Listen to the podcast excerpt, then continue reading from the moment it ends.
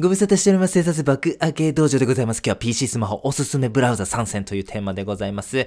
プリインストール以外のブラウザにも面白いものたくさんございますので、ぜひ皆様使ってみてください。では早速行きましょう。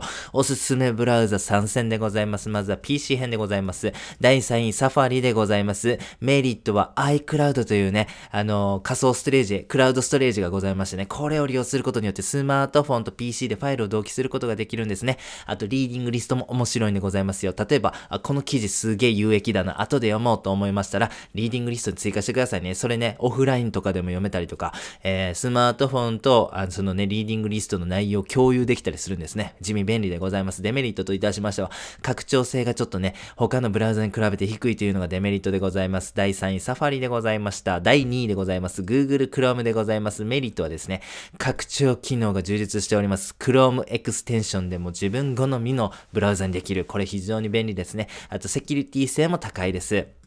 デメリットといたしましては、メモリの消費量が大きいですね。なんで他に結構ね、重たい、例えば Photoshop とかね、えー、なんかそういう風なアプリ使ってますと、ちょっとね、動きが重くなってしまうこともあります。あと広告普通に出てしまうというのもね、ちょっとデメリットかもしれません。第2位、Google Chrome でございました。そして、栄えある第1位、ダン、えー、 Brave でございますね。はい、メリットなんでございますが、えー、広告が表示されません。僕たちブログ記事とか読んでましたらね、なんか広告出ますよね。リターゲティング広告とか言われる広告が出てしまうんでございますが、 Brave は完全にシャットアウトしてくれます。あと表示が早いですね。なんと従来のブラウザに比べて PC で2倍、なんとスマートフォンでは8倍も早いということでございます。広告が表示されないんでね、その広告を読み込む分スピードが上がるということでございますね。あとプライバシー保護も強いでございます。えー、通信は暗号化され、そして閲覧記録はのご、えー、覗かれない。行動履歴も残さないということでございます。もちろんなんでございますが、僕たちね、Google Chrome とかのブラウザ使ってますとですね、それがビッグデータとしてですね、えー、例えば Google の広告戦略のね、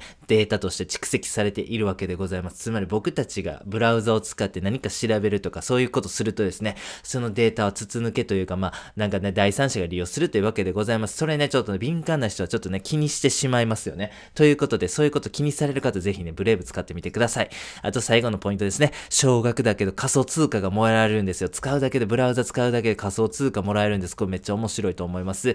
BAT と呼ばれるですね、仮想通貨ですね。これもらえるんです。ビットフライヤーというね、交換所を経営することで、なんと現金化することもできるんですね。はい。どうやったらこの BAT というね、仮想通貨もらえるかと申しますと、広告表示を許可することで報酬が受けられるそうでございます。あ、全然ね、ブレイブ使うけど広告出ていいよという方でございましたら、ぜひ、えー、ね、あの、広告を許可してね、あの、BAT コインですね。えー、これちょっと受け取ってみてください。デメリットといたしました。検索サジェストがちょっと弱いですね。例えば神戸という風にね、あのー、検索バーに打ちますと、神戸グルメとかね、神戸空港とかね、神戸新聞とかなんか、あなたが調べたいのこれちゃいますみたいな感じでね、こうブラウザがね、あの、先回りしてこう提案してくれますけど、これがちょっと弱いかなと。あと設定もちょっとね、めんどくさいかなという風に思います。ということで、えー、正直、えー、デメリットよりもメリットの方がすごいなと思います。ブレイブ。はい、第1位でございました。続きまして、スマートフォン編でございます。第3位でございますね。サファリでございます。メリットといたしましては、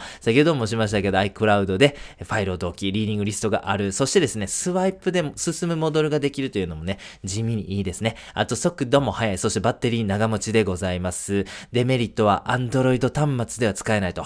あ残念ながらですね、iOS を使わないとですね、サファリで使えないということでございます。第2位、ビバルディでございます。メリットといたしましては UI が綺麗ですね。UI というのはユーザーインターフェースと言います。ユーザーインターフェースを簡単に説明するなら見た目でございますね。見た目が綺麗です。そして UI の位置を変えられるというのも非常によろしいかと思います。皆様検索したい時ですが、検索バーにですね、あの、なんか文字とか入れますよね。それなんでございますが、あの、スマートフォンね、最近すごい画面サイズ大きいものあるというふうに思うんですよ。それの場合ですね、あの、ちょっとこう、上の方にですね、タップするのめんどくさいみたいなこともあると思うんですよね。そういう場合はですね、この検索バーをですね、画面の下の方に移動もできるんですね。こういうね、位置を、ね、地味にカスタマイズできるというの非常にいいなと。広告の設定も細かくできますし、表示速度も速い、えー、ビバルディおすすめでございます。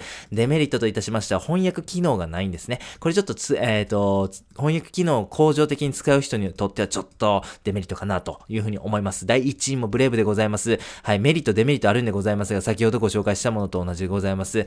えー、PC、SP、スマートフォンですね。ともにブレイブおすすめでございます。ぜひ皆様、えー、プリインストールのですね、ブラウザに飽きたらぜひね、えー、今日ご紹介したブラウザ使ってみてはいかがでしょうか最後にやってみようのコーナーでございます。PC、スマホ、おすすめブラウザ参戦ということでございました。プリインストール以外のブラウザもぜひ使っていただければなと思っております。はい、例えばなんですけども、ブレイブとか使いますと、広告が出ないんですね。いろんなサイト見て、普通に広告ってね、あると思うんですけども、これ広告出ない体験、これね、めちゃめちゃプレッシャーですよ。プレッシャー言っちゃ、言っちゃいましたけどね。めちゃくちゃいいんですね。はい。